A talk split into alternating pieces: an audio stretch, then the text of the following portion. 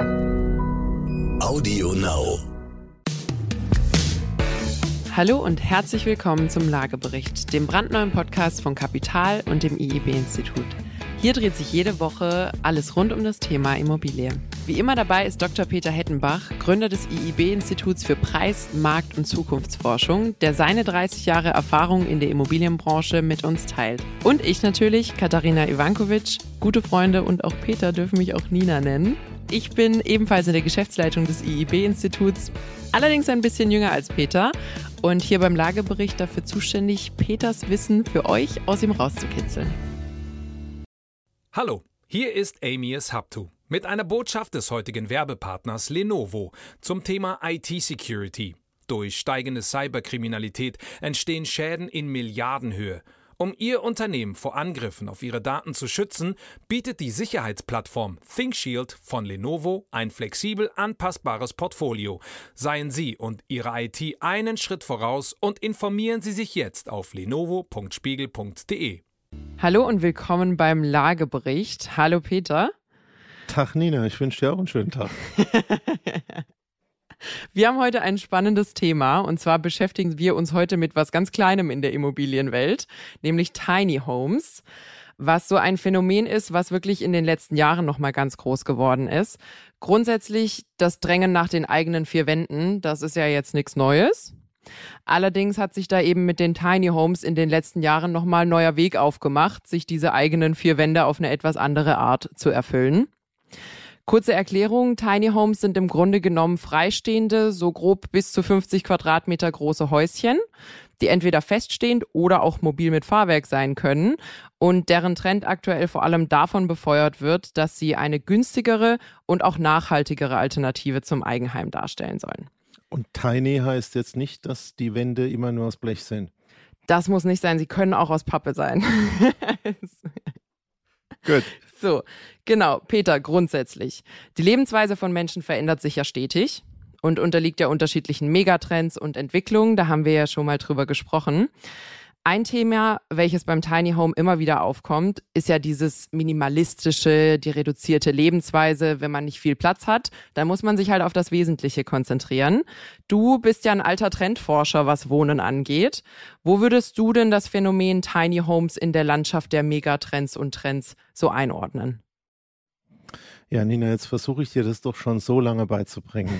Wenn wir über Trends reden, gibt es, damit wir mal weg äh, von solchen semantischen Lösungen von Problemen kommen, erstmal die Verpflichtung, sich mal festzulegen, was sind denn eigentlich Trends? Und äh, aus unserer Sicht gibt es zum einen Trends, die ganz langfristig sind, 100, 200 Jahre, sowas wie Klimawandel und demografischer Wandel, also weltweit und lange.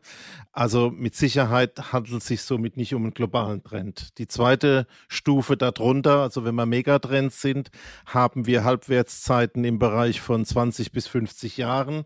Da entwickelt sich Wirtschaft und Gesellschaft da sehe ich das auch nicht, weil wenn ich 50 Jahre zurückgehen würde, war mit Tiny vielleicht die Sardinenbüchse gemeint, aber nicht das neue Zuhause. Und dann sind wir in einem Bereich von Trends, also ich würde mal sagen über fünf Jahre bis etwa 20 Jahre. Was drunter ist, fünf Jahre, sieben Jahre etwa, Grenze ist da an der Stelle weich, würde ich als Mode sehen. Und ich glaube, genau darum geht's. Also jetzt kommt die Antwort auf deine Frage. Wir haben einen äh, Entwicklungspfad, den können wir jetzt so vier, fünf Jahre zurückverfolgen. Und es steht jetzt genau an der Kippe zu sehen, entsteht da ein Trend, der noch ein bisschen länger läuft, oder bleibt es eine Mode und wir werden in fünf Jahren nichts mehr drüber hören. Also aus der momentanen Sicht ist es noch eine Mode. Wir müssen gucken, ob es ein Trend wird. Na, dann sind wir mal geduldig. Äh, die Frage kann uns, glaube ich, nur die Zeit beantworten. Solange es aktuell ist, stellt sich natürlich so ein bisschen die Frage, so ein Tiny Home ist ja recht speziell. Was sind denn so deine Einschätzungen? Für wen kommt denn sowas in Frage? Oh, er, er schaut mich ganz fragend an. Wahrscheinlich meint er für mich. Für mich nicht. genau. Vielleicht gehe ich da mal ran. Also grundsätzlich, ich wäre ja zum Beispiel noch kinderlos. Also ich sag mal, bis 50 Quadratmeter und Tiny Homes haben ja auch die Eigenschaft, dass sie in der Regel keine geschlossene Zimmeraufteilung haben. Ich würde mal sagen, so als Pärchen, wenn man sich sehr lieb hat, geht das noch.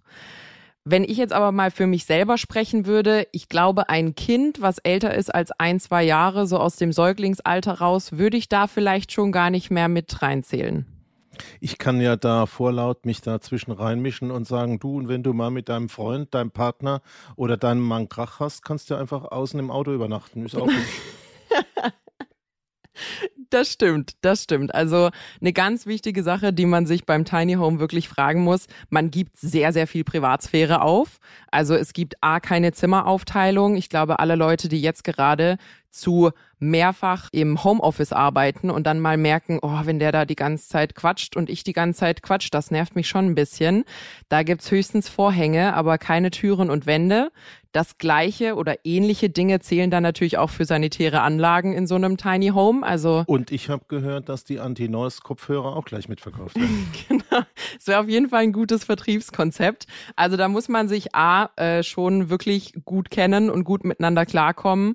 Und der Peter hat es gerade schon gesagt, sich vielleicht vorab überlegen, was so eine Ausweichmöglichkeit ist, ob da nicht vielleicht doch ein Freund in der Nähe ist, wenn man äh, sich dann doch mal verkracht hat.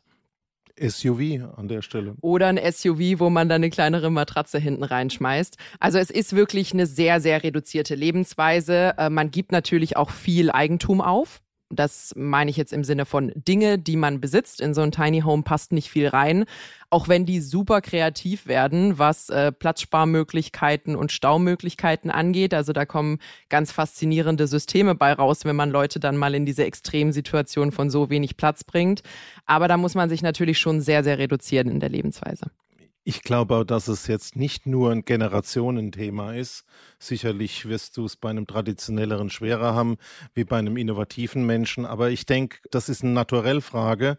Ich denke, wir kennen alle, egal wo wir leben in Deutschland, diese Dauercamper und das ist einfach ein bestimmtes Naturell, die mit diesem reduzierten Platz, mit dieser Beengtheit eigentlich sehr gut zurechtkommen oder sich sogar super wohlfühlen. Und ich denke, es ist einfach eine Fortschreibung von der Entwicklung. Also ich würde es am ehesten mit Dauercamping äh, vergleichen. Das heißt, wir haben mit den Tiny Homes so ein bisschen so ein Phänomen, wie wir es mit dem Haferbrei hatten. Das ist jetzt Porridge und kostet statt 50 Cent 7,50 Euro oder 12,50 Euro in einem schicken Berliner Café.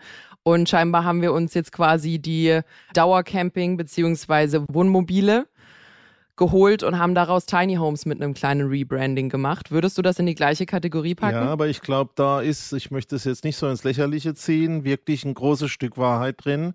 Wenn wir sehen, dieser Freiheitsdrang, diese Unabhängigkeit, die man anstrebt, haben wir ja über die Corona-Zeiten gesehen, wie stark der Markt an den Wohnmobilen und den Wohnwagen gestiegen ist. Ich würde es da einordnen und es gibt wohl tatsächlich eine zunehmende Mehrheit von Leuten, die sich das dauerhaft vorstellen können. Finde ich spannend. Ich glaube, eine ganz große Frage, wenn man sich dazu entschlossen hat, dass man sagt, gut, ich bin bereit, vielleicht alleine oder mit meinem Partner oder einer guten Freundin, mich auf diese Art von Wohnen einzulassen dann stellt sich natürlich zunächst einmal wie in vielen Dingen auch die Geldfrage. Es gibt inzwischen mit dem Trend gehen viele mit. Da gibt's jetzt natürlich nicht nur so, wenn du kreativ bist und äh, selber bauen kannst, dann baust du dir ein Tiny Home. Es gibt inzwischen ja auch so wie bei Fertighäusern quasi fertig Tiny Home Anbieter. Würdest du sagen, alles in allem, dass ein Tiny Home sich finanziell auch signifikant lohnt im Vergleich zu einem, sagen wir mal, Einfamilienhaus, was freistehen würde? Interessante Frage, habe ich so noch nicht gehört. Also 1 zu 0 für dich an der Stelle. Wie würde ich da dran gehen? Ich würde mir den Quadratmeterpreis erstmal ausrechnen. Also wenn du mir sagst 50 Quadratmeter für 100.000 Euro, dann sind wir bei 2000 Euro. Bei den Baukosten bin ich da noch nicht mal so groß unterschiedlich im Vergleich zum normalen, massiven mhm. oder Fertighaus. Ich glaube aber, dass die reine Betrachtung von den Baukosten und der Ausstattung gar nicht der Punkt ist. Ich denke, der wesentliche Aspekt ist eben das Thema Grundstück und wo stelle ich das Ding hin. Und da kommen wir ja eigentlich auch beim Bauen in den urbanen Räumen und in den Ballungszentren die Kosten her.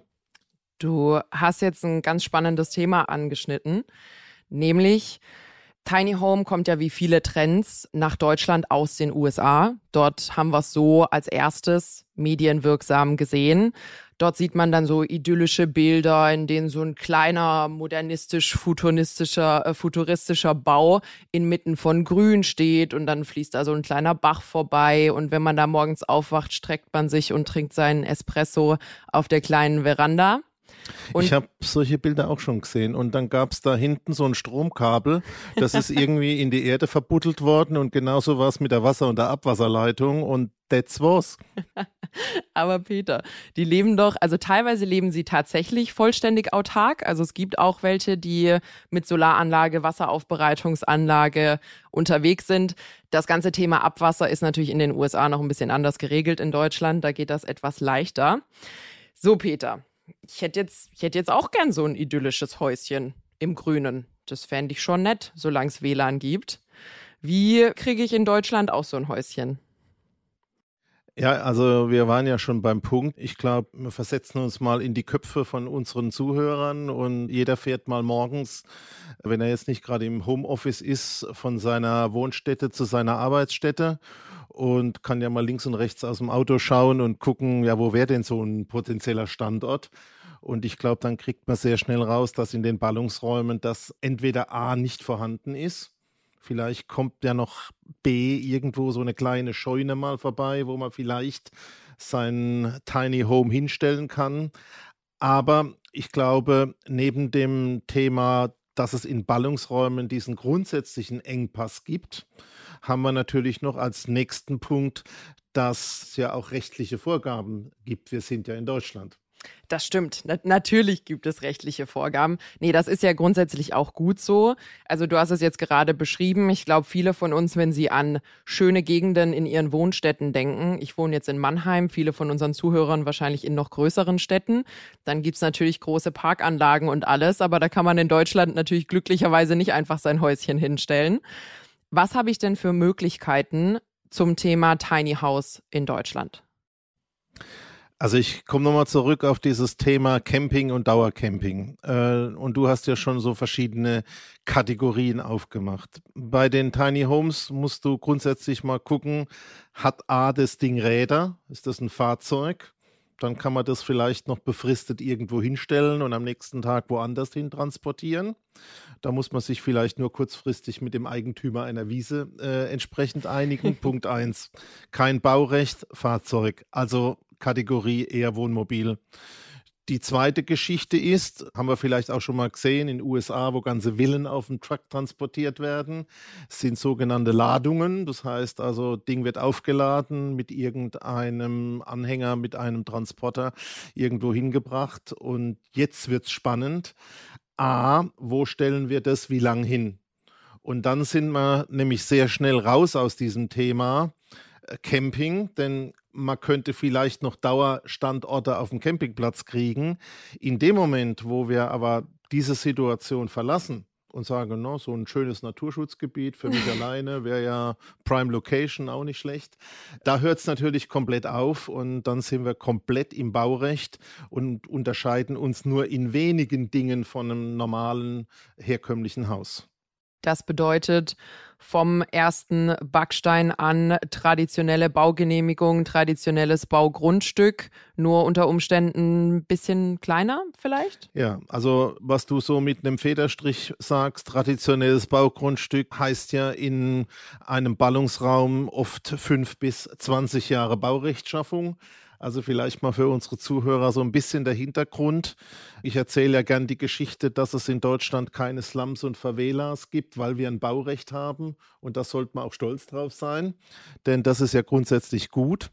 Aber hat halt zum anderen die Konsequenz, du brauchst ein Baugrundstück, auf dem du bauen darfst.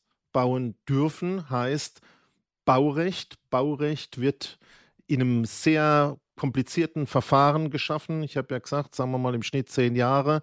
Heißt, es wird ein sogenannter Flächennutzungsplan erstellt für eine Gemeinde.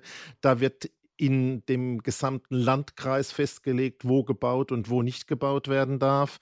basierend auf diesem Flächennutzungsplan werden sogenannte Bebauungspläne, also ich bin schon in der Verfahrensstufe 2, entwickelt. Da wird dann festgelegt, und jetzt wird es schon wieder spannend, wie groß sind die Häuser, wie sind die Dachneigungen. Da gibt es ganz, ganz Extreme, die sagen, wie ist die Fassade gefärbt, etc. Das heißt also, wenn du so ein Bebauungsplangebiet hast, also eins, das du nicht mehr machen musstest, schon da ist, ist wahrscheinlich davon auszugehen, dass dein Tiny House da gerade nicht drauf passt. Und dann bist du schon beim dritten Punkt, um zu klären, ob das da drauf passt, bist du bei einem Bauantrag und da sind die Probleme am Start. Denn neben dieser rechtlichen Situation musst du dich natürlich auch fragen, was machst du mit deinem Strom, deinem Wasser und deinem Abwasser? Das ist in Bebauungsplangebieten nämlich gelöst. Bedeutet, nur noch mal kurz zusammengefasst, also es ist A ein sehr langwieriger Prozess und B in Deutschland gibt es grundsätzlich kein Haus, was quasi die, die Voraussetzungen eines Hauses erfüllt, also nicht ein Haus auf Rädern, ohne Anschluss an diese Versorgung. Also Strom, Wasser, Abwasser muss gegeben sein, ansonsten gibt es keine Baugenehmigung. Genau. Baurecht im B-Plan heißt Erschließung gesichert. Erschließung heißt Wasser, Abwasser und die ganzen Dinge. Da hängen ja Sachen dran wie Müllabfuhr und äh, Stromversorgungsunternehmen und, und, und. Und die Mülltonne nicht zu vergessen. Und die ist natürlich nicht zu vergessen. Bedeutet aber, Szenario, viele von uns haben ja irgendwie noch Großeltern, die ländlicher leben und unter Umständen auch größere Grundstücke haben. Das heißt, ich könnte jetzt nicht zu meiner Oma gehen und sagen, du, du hast doch da die große Wiese, kann ich mir da nicht an der Ecke so 100 Quadratmeter abschneiden und da mein kleines Häuschen hinstellen? Haben wir ja schon drüber gesprochen, am Wochenende ja. Dauerhaft hinstellen und bewohnen, mit Sicherheit nein. Das macht die ganze Sache natürlich um einiges schwieriger. Jetzt wäre natürlich noch die Frage, grundsätzlich haben wir erklärt, okay, Baugenehmigungen sind nötig. Wenn es jetzt natürlich Leute gibt, die sagen, wisst ihr was, wir sind vier Personen, wir suchen uns da jetzt ein größeres Grundstück, zum Beispiel auf dem Land, da sind jetzt irgendwie 1000 Quadratmeter zu verkaufen, die teilen wir uns schön durch vier, da hat jeder 250, das ist ein Tiny Home plus schöner Garten drumherum. Wäre das grundsätzlich denkbar? wenn es keine Vorgaben bezüglich des Stils der Häuser und der Bauweise geben würde. Also ich bleibe mal dabei. Ich würde das Baurecht teilen in A, wenn du dauerhaft da bist, brauchst du einen Bauantrag. Das geht, wenn das gesetzeskonform funktioniert, alles ganz schnell. Wenn du dort aber noch kein Baurecht hast, kein Bebauungsplan, keine Medien, dann bist du in diesem kompletten Verfahren da müsstest du erstmal den Bebauungsplan dort mit der Gemeinde entwickeln und über den Gemeinderat politisch auch bestätigen. Und selbst die Gemeinde selbst kann das nicht alleine entscheiden, sondern die muss sich an die Flächennutzungen regeln, die in beispielsweise dem ganzen Landkreis festgelegt werden und über den Flächennutzungsplan Aussagen treffen, ob man dort eine Bebauung haben will oder nicht. Also ich glaube, dieses Thema Pionier, Abenteuer, so ein bisschen besseres Camping oder vielleicht sind große Yachten ja ein ähnliches Modell. ähm, das ist eins, aber so ganz klassisch, ich möchte nur ein bisschen auf kleinerer Fläche wohnen, ist einfach schwierig, weil es komplettem Baurecht unterliegt. Und das hat sich, wie man das leider bei uns häufig kennt, natürlich noch nicht angepasst auf irgendwelche kleineren Grundstücke. Was ich jetzt noch spannend fände, du hattest was angesprochen, nämlich Gemeinden können das nicht ganz alleine entscheiden. Grundsätzlich wäre es ja aber möglich und vermutlich das praktikabelste, weil wenn wir ehrlich sind, ein großer Aspekt von Tiny Homes ist auch, es geht ein bisschen schneller als ein ganzes Haus bauen, also ein großes Haus bauen. Wenn man da jetzt fünf bis sieben Jahre quasi Anträge durch die Gegend trägt, dann ist da, glaube ich, der Traum sehr schnell ausgeträumt. Wenn jetzt zum Beispiel eine sehr innovative Gemeinde beschließen würde. Wir haben ein Wohngebiet, da könnten wir jetzt 20 traditionelle Einfamilienhäuser drauf machen oder wir könnten 50 Tiny Houses drauf machen. Wir finden das Konzept spannend, wir glauben, wir sind ein guter Standort dafür. Wäre das grundsätzlich denkbar? Ich bin langweilig und komme nochmal auf meinen Bebauungsplan zurück. Aber weil die Idee ist gut und machbar. Man könnte natürlich beispielsweise eine Veränderung in einem Bebauungsplan erwirken. Das ist sicherlich schneller und kostengünstiger. Und ich glaube, man sollte, auch wenn das jetzt sicherlich nicht die Wohnform für jeden ist, und wir haben jetzt mal übers Wochenende gesprochen und dauerhaft wohnen, vielleicht muss man auch mal überlegen, ob es vielleicht nur für einen bestimmten Abschnitt im Leben ist vielleicht für drei oder vier Jahre, dann glaube ich, sollte man sowas schon ernst nehmen, gucken, dass man sowas mal ausprobieren kann, weil wir haben ja momentan die Diskussion, sicherlich Flächenverbrauch reduzieren, Ökologie, solche Dinge sind ja mittlerweile nicht mehr nur Werbungsaspekte, sondern es gibt ja jede Menge Haushalte, die sich wirklich anstrengen, da was zu erreichen. Und genauso gibt es auch Gemeinden, die sich anstrengen. Und da glaube ich schon, dass man Pioniere finden kann und sollte, die sich darum kümmern. Wenn wir uns das jetzt einmal anschauen, wird das ja grundsätzlich eher auf dem Land stattfinden. Da brauchen wir uns ja, oder in ländlicheren Gegenden mindestens, weil irgendein dicht bebautes urbanes Gebiet wird jetzt nicht zwei Häus äh, Hochhäuser oder Mehrfamilienhäuser platt machen, um fünf Tiny Houses hinzustellen.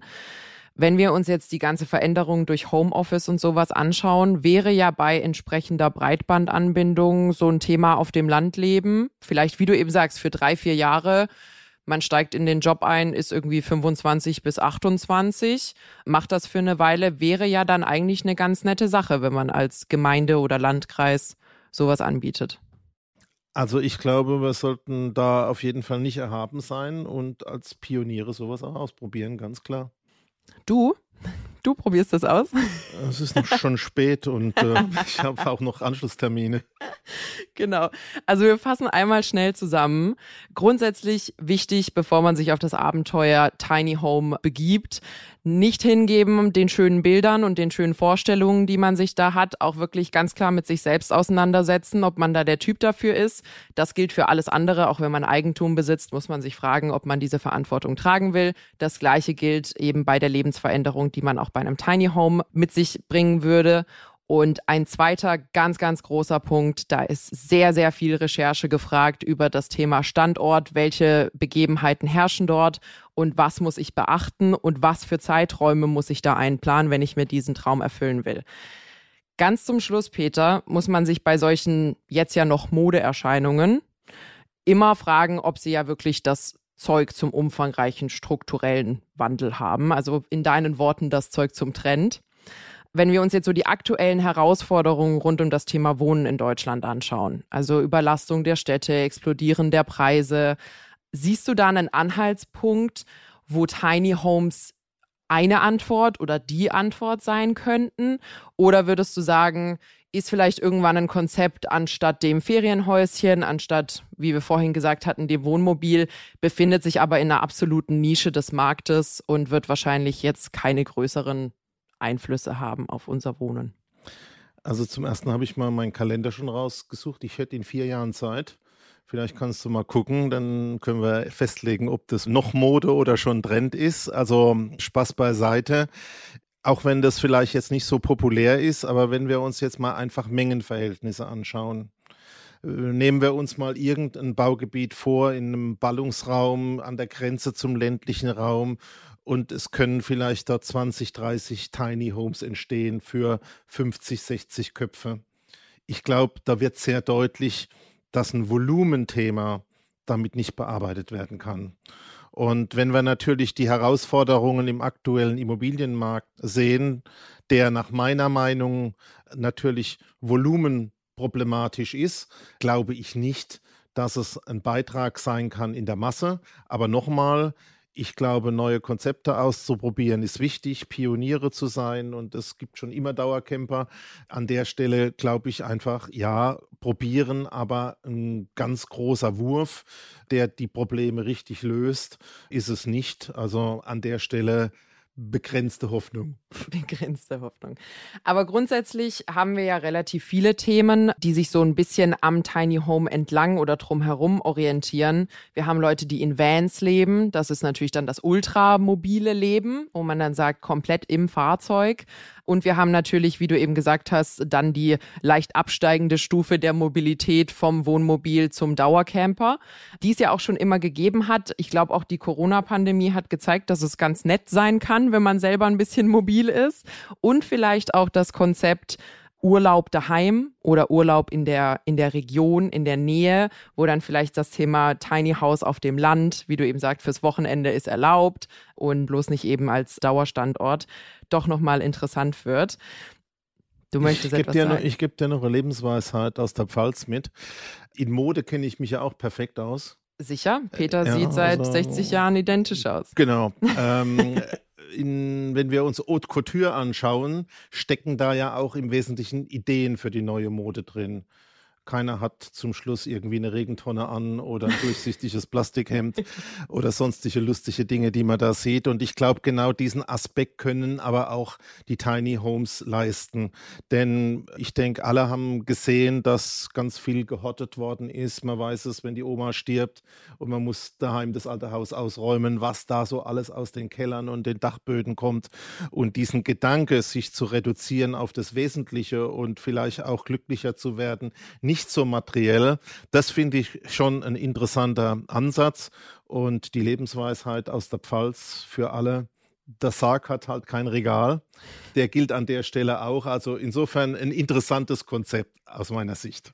Finde ich ein ganz, ganz tolles Wort zum Schluss. Also nicht das mit dem Sarg und dem Regal, sondern das mit der Innovation.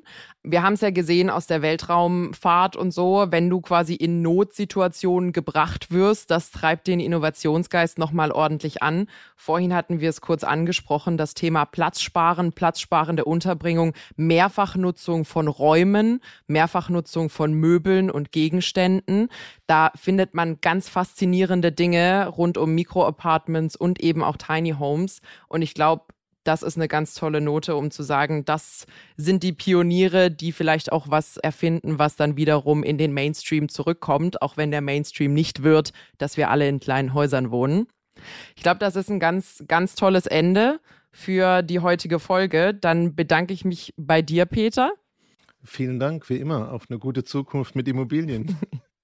Und uns findet ihr wie immer jeden Mittwoch auf Audio Now und allen anderen Plattformen. Ciao.